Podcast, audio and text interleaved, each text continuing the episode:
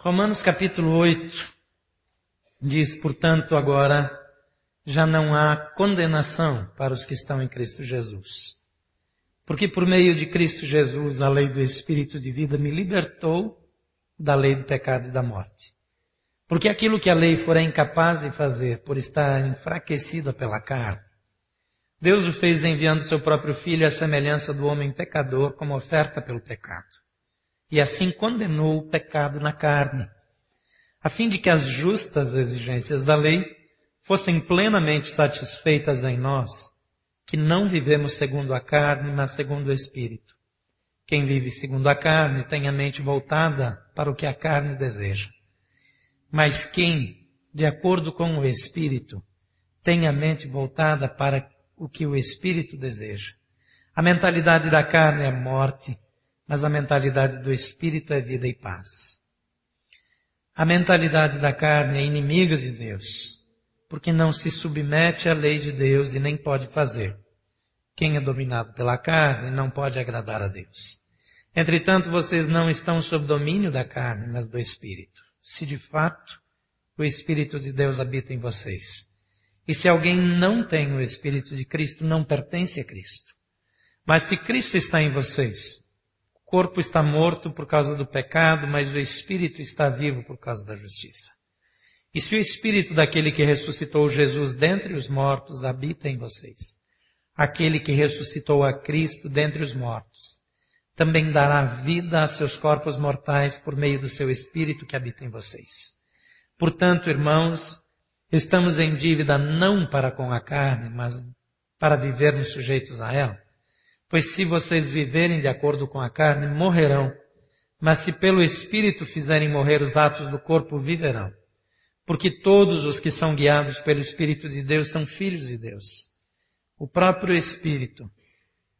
Pois vocês não receberam um Espírito que os escravize para novamente temer, mas receberam um Espírito que os adota como filhos, por meio do qual clamamos Abba Pai. E o próprio Espírito testemunha ao nosso Espírito que somos filhos de Deus. E se somos filhos, então somos herdeiros. Herdeiros de Deus e co-herdeiros com Cristo, se de fato participamos dos seus sofrimentos, para que também participemos da sua glória. Vamos orar mais uma vez. Pai, nessa manhã, nos curvamos, nos debruçamos sobre a tua palavra, porque a tua palavra é vida e direção para nós, como teu povo, como teus filhos. Rogamos que nessa manhã o teu Espírito eh, fale, atue com plena liberdade entre nós. E que ao recebermos a orientação do Teu Espírito, tenhamos a disposição imediata de viver aquilo que o Senhor orienta na Tua palavra. Ensina-nos com toda liberdade. Estamos prontos para Te ouvir e dispostos a obedecer. Em nome de Jesus. Amém. Intencionalmente eu não, eu pedi que não fosse impresso um esboço hoje de manhã, eu gostaria que você deixasse sua Bíblia aberta e que você, se não tivesse muita dó, fizesse algumas anotações no texto. Às vezes nós não gostamos de riscar a Bíblia, de fazer nada na Bíblia, né? Tem gente que acha que é até pecado. É pecado é não estudar direito. É, é não anotar o que precisa. Onde você vai anotar um detalhe.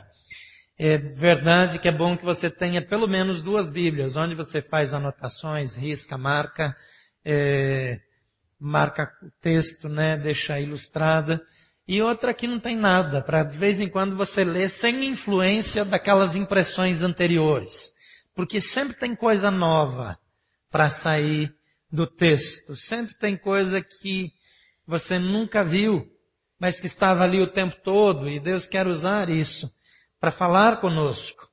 Agora é bom também que a gente tenha liberdade de de olhar para o texto e guardar aquilo que Deus fala conosco. E Deus não fala apenas naquilo que alguém está falando. Se você está acompanhando, participando, ouvindo uma pregação, a pregação não é a única fonte. A fonte é o Espírito de Deus. E ele vai levar a sua mente livremente, algumas percepções são suas, exclusivamente. Quando elas acontecem, anote, porque elas são preciosas demais para serem desperdiçadas. Deus fala com seu povo com liberdade. Às vezes nós perdemos essa habilidade de ouvir e receber o que Deus tem para a nossa vida. Hoje eu gostaria que você, com a Bíblia aberta, acompanhasse comigo. A primeira coisa é, que eu quero destacar é no versículo primeiro, diz agora, pois já não há condenação.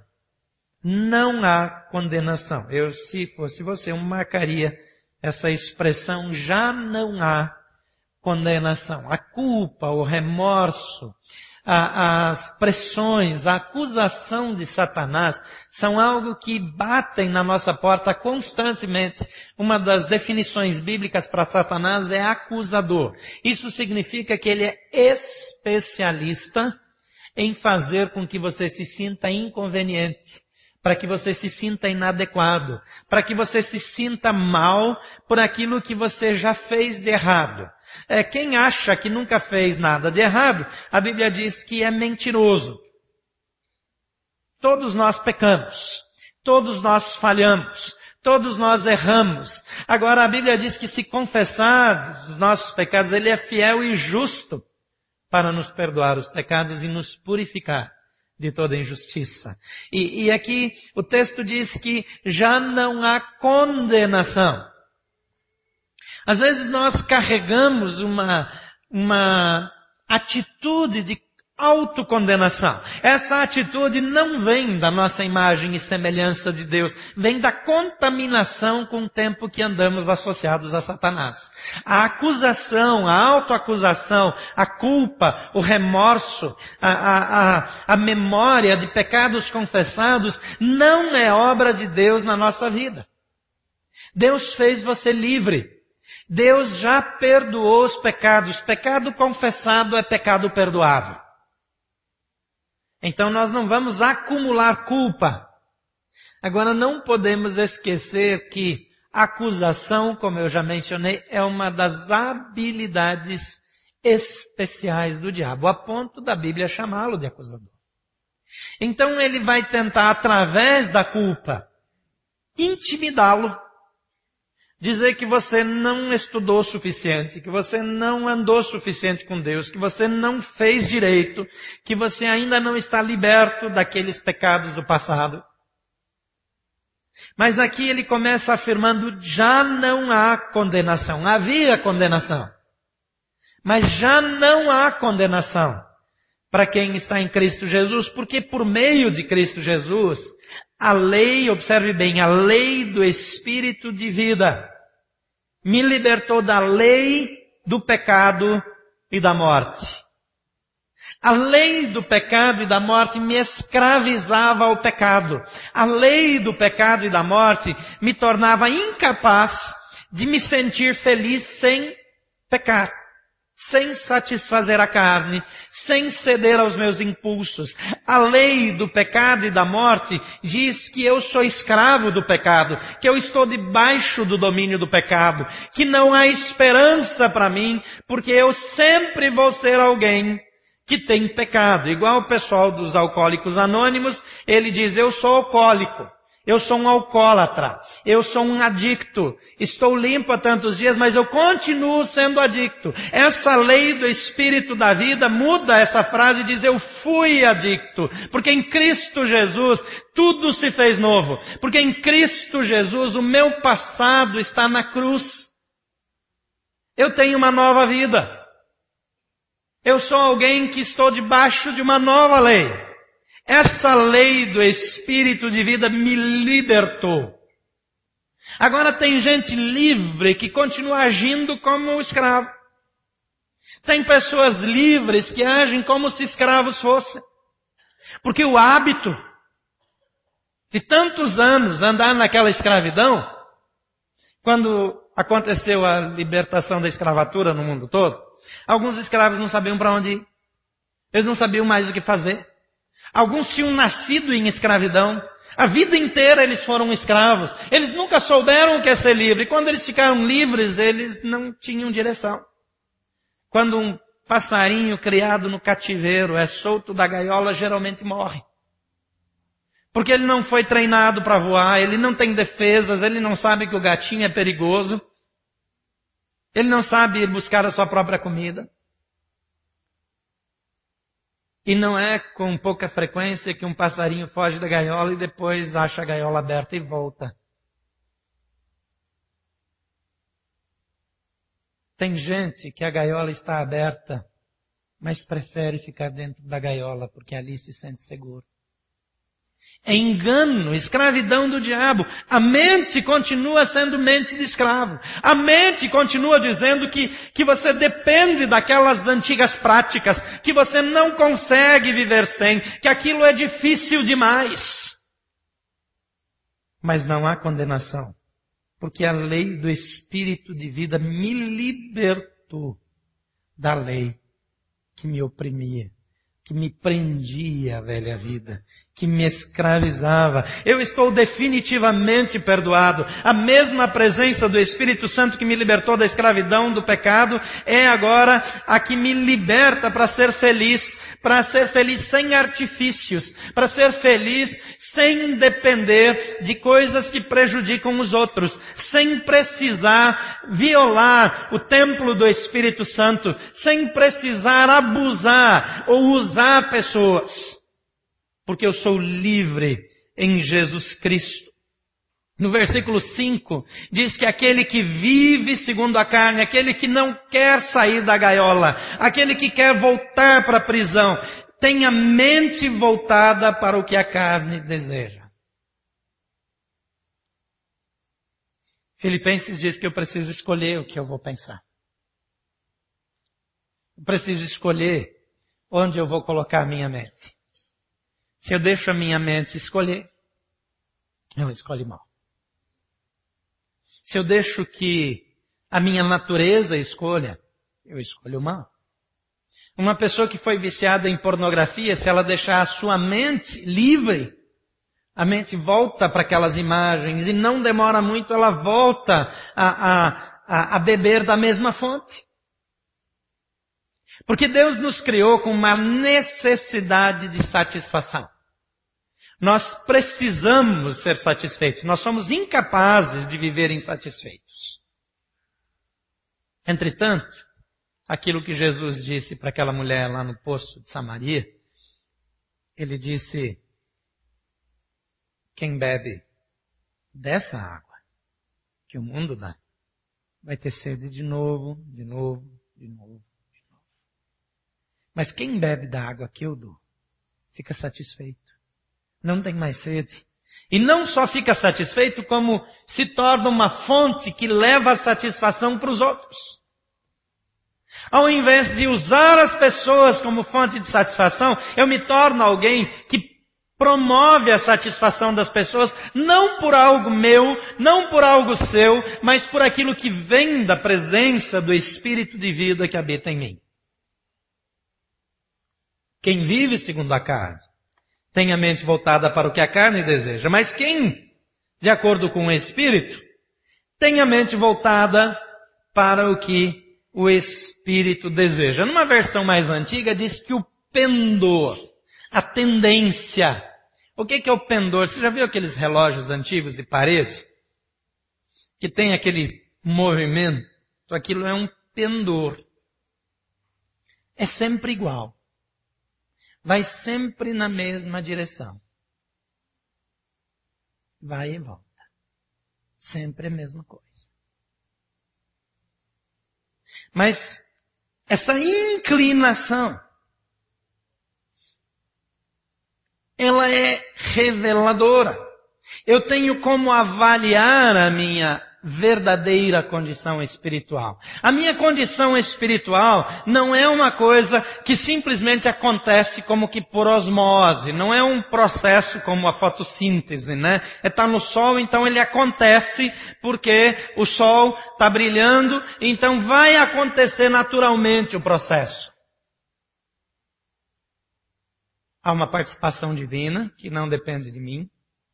E há uma participação humana que depende totalmente de mim. Eu tenho decisões para tomar nesse processo. E eu posso avaliar agora, com toda honestidade, qual é a minha condição espiritual. Ele diz aqui, aquele que vive segundo a carne, a mente dele ainda está presa na carne. Aquele que vive segundo o Espírito, a mente está alinhada com o Espírito. E o versículo 6 diz que a mentalidade da carne é morte. Se a sua maneira de raciocinar quando alguém fica doente, quando alguém tem falta de dinheiro, quando alguém agride você, quando você tem carência afetiva, quando você tem carência emocional, se a sua maneira de lidar com os seus relacionamentos é uma maneira carnal, então você está buscando, está bebendo, está flertando com a morte espiritual.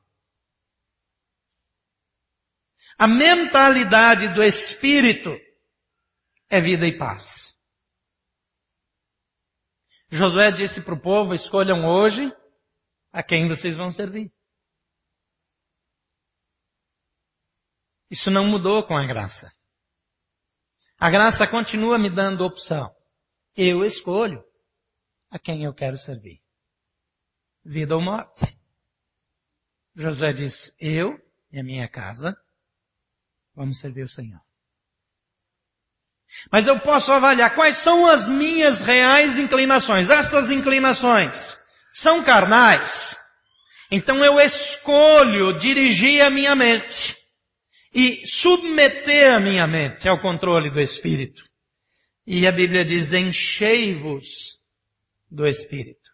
Porque você não se enche do Espírito, mas se enche de argumentos. Você não se enche do Espírito, mas se enche de conhecimento humano. Queridos, estudar teologia é uma bênção. Estudar a Bíblia só faz bem. Agora, se não se encher do Espírito, é letra morta. Não produz nada. Produz argumentos. Paulo orienta Timóteo a não entrar em discussão com gente assim. Diz, não perca o seu tempo discutindo com quem só quer argumentar. O evangelho não é baseado em raciocínio. Pessoas que se acham muito capazes na parte intelectual dificilmente conseguem entender o evangelho. Porque elas logo têm problemas. Porque elas confiam mais no seu raciocínio do que na revelação do Espírito. A mentalidade do Espírito produz vida. No versículo 7 diz que a mentalidade da carne é inimiga de Deus porque não se submete a Deus e nem pode fazer. Não tem como, através de raciocínio, de autocontrole, de argumentação, de racionalização, agradar a Deus. Quem é dominado pela carne não pode agradar a Deus. Não é nem que não quer, não pode. É a Bíblia que diz isso. Enquanto você está no controle da carne, enquanto você resolve as coisas na sua casa, nessa base humana, racional, enquanto você cede aos seus impulsos, não tem como. A Bíblia diz não pode, é incapaz, não agrada a Deus. Mas o versículo 9 diz, entretanto, se vocês não estão sob domínio da carne, mas do Espírito, e aqui faz uma ressalva, se de fato o Espírito de Deus habita em vocês, deixa eu parar um pouquinho aqui.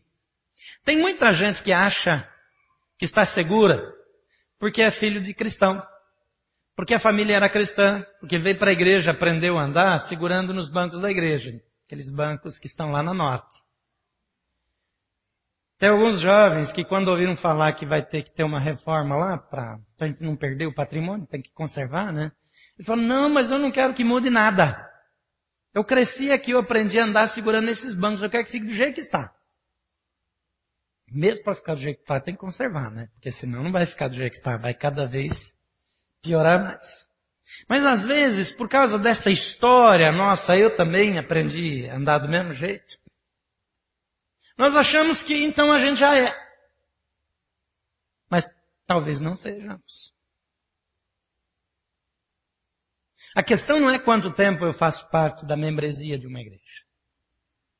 A questão não é quantos cargos eu já desenvolvi, quantas funções eu já tive, quantos ministérios eu me envolvi. A questão é se o Espírito de Deus habita em mim ou não. Se na sua vida as inclinações da carne sempre são preponderantes, sempre dominam. Se sempre de novo você volta para as mesmas coisas, não tem mudança. Se a sua frustração sempre determina as suas decisões, se você não consegue receber orientação espiritual na sua vida, na sua comunhão individual, pessoal com Deus, eu não estou dizendo que você não é, mas eu sugiro que você desconfie do seu novo nascimento. Porque tem membro de igreja que está caminhando para o inferno. A vida não muda, o casamento não melhora, está sempre tudo igual, as orações não são atendidas, insatisfeito, está sempre resmungando, murmurando, é infeliz. A presença de Jesus nos satisfaz. A presença de Jesus nos enche de alegria, não importa a condição de vida que nós temos. Não importa quanto eu ganho por mês. Não importa quanto eu posso ou não posso. Não importa se eu viajo mais ou menos do que as outras pessoas. Não importa se quem é, comunga comigo na mesma igreja, na mesma comunhão, que está no mesmo lugar, no mesmo grupo, no mesmo em casa, se ele tem mais dinheiro que eu, se anda num carro melhor do que o meu. Isso não vem ao caso, porque a minha satisfação vem de uma fonte que eu não preciso comparar se a festa do casamento dessa é melhor do que daquela. Porque eu sou feliz, porque eu tenho Jesus na minha vida. É isso que me basta. É isso que me satisfaz. Não é a marca da bolsa, não é a marca do sapato, não é a conta bancária.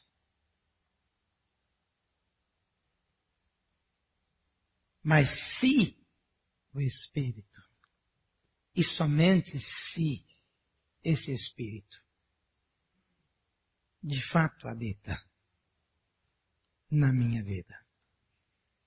E se alguém não tem o Espírito de Cristo, ele não pertence a Cristo.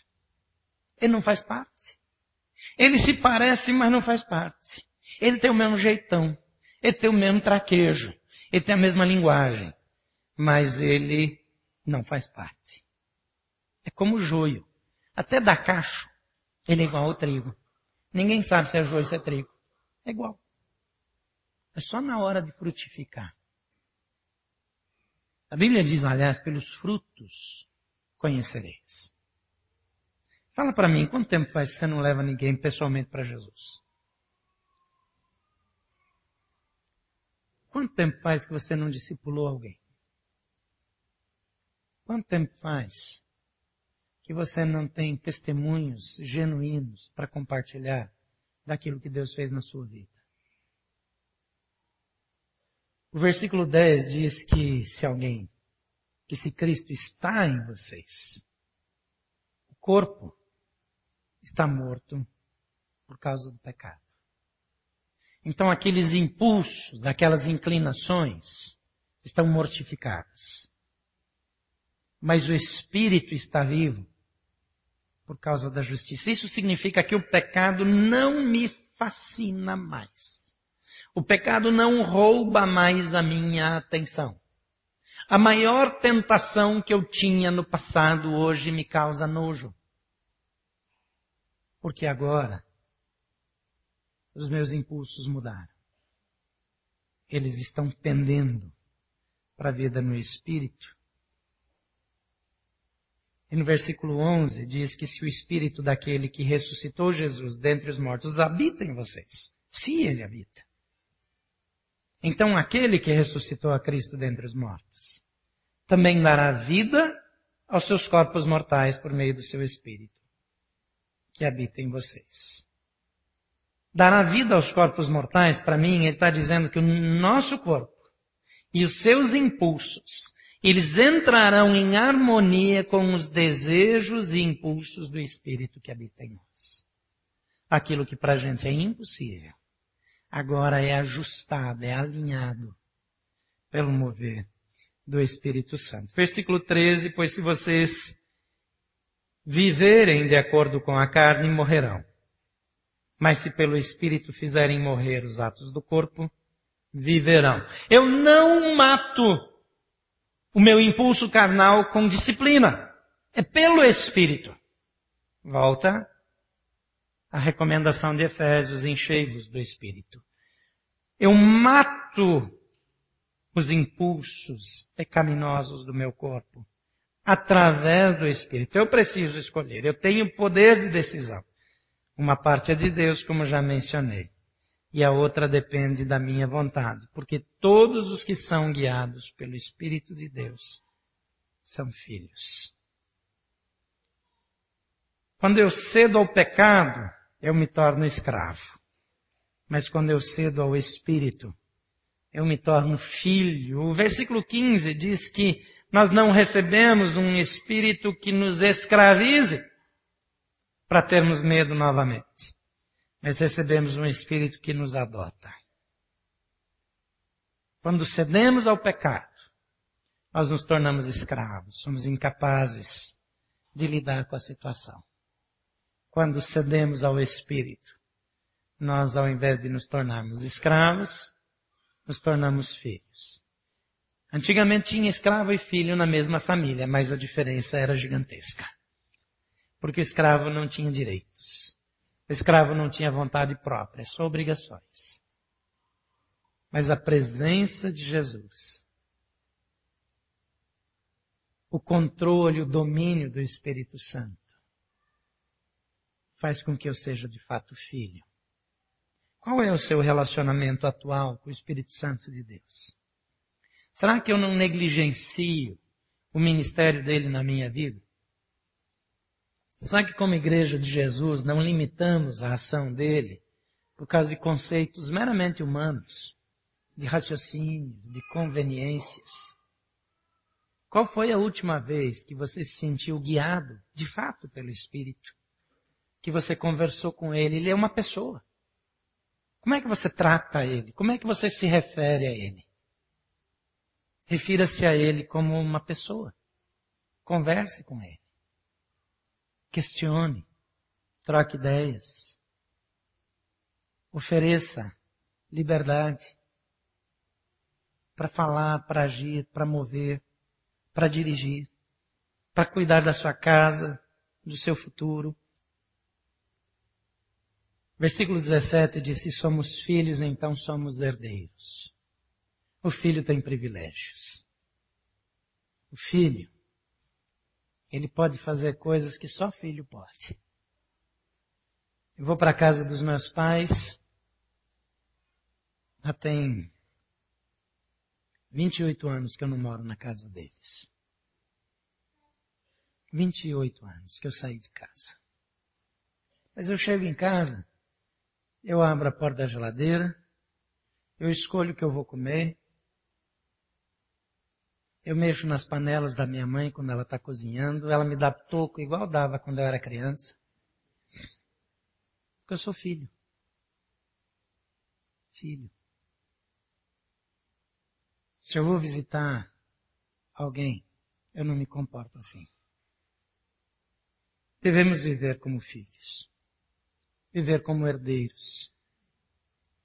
Devemos deixar a mendicância do pecado e desfrutar da abundância da casa do nosso Pai. Devemos viver e usufruir de tudo aquilo que Deus tem para nós. Fomos chamados para a vida. Chamados para uma vida controlada pelo Espírito. Talvez você está vivendo ainda muito racionalmente. Nessa manhã eu quero convidar a fazer uma decisão de fazer morrer os impulsos da carne, de buscar a direção do Espírito, de clamar a Deus e dizer, Senhor, enche meu coração, muda a minha vida. E se eventualmente você ficou na dúvida, naquele questionamento acerca do novo nascimento, nós estamos diante de um Deus que ama e que se importa ainda é tempo de ajustar as contas com o Criador. Por favor, feche seus olhos. Como vai sua vida espiritual? Talvez você tenha dedicado tempo, talvez você dedicou tempo demais à sua carreira, aos seus negócios, à sua vida profissional. Quem sabe começou com muita dedicação a concursos, depois para crescer na sua repartição. Talvez sinceramente você nunca dedicou a mesma qualidade de atenção à sua vida espiritual. Talvez você, como aquela pessoa que não gosta de estudar e sempre está fugindo para se distrair com a televisão, com a internet. Talvez você também sempre está fugindo de dedicar a sua vida espiritual para investir em alguma outra coisa. Se o Espírito de Deus habita em você, ele precisa receber liberdade assumir o controle.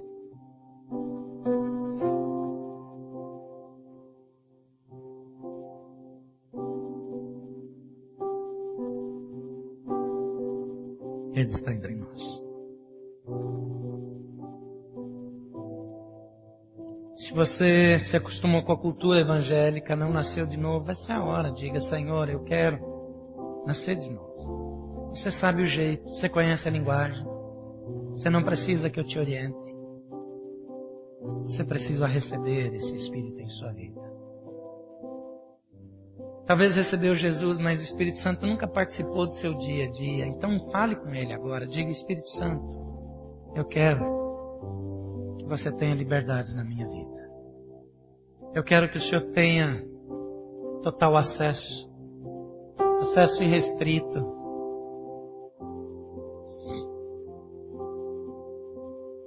Quero ser cheio do teu poder, da tua graça, da satisfação que vem do Senhor.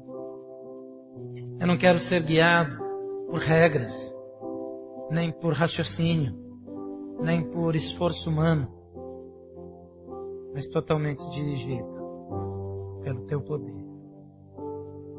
Pai, ouve a oração do teu povo. Pai, um mover, um avivamento espiritual não pode ser conduzido por mãos humanas.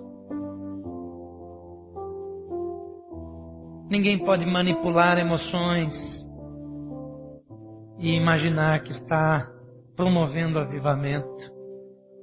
Mas pedimos que o teu Espírito, na individualidade de cada pessoa aqui nessa manhã, possa fazer uma obra especial.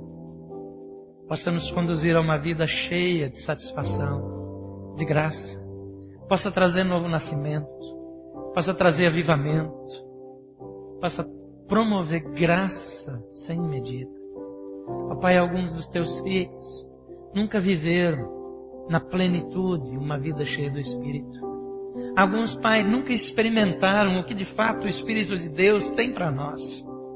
Tem misericórdia de nós e, e derrama da tua abundância, da tua liberdade, da tua graça no meio do teu povo. Renova-nos por tua boa mão. Quebranta os nossos corações. Coloca por terra fortalezas e sofismas. Remove tudo aquilo que impede teu fluir. E vem com a tua graça superabundante. E nos renova nessa manhã. Em nome de Jesus. Amém.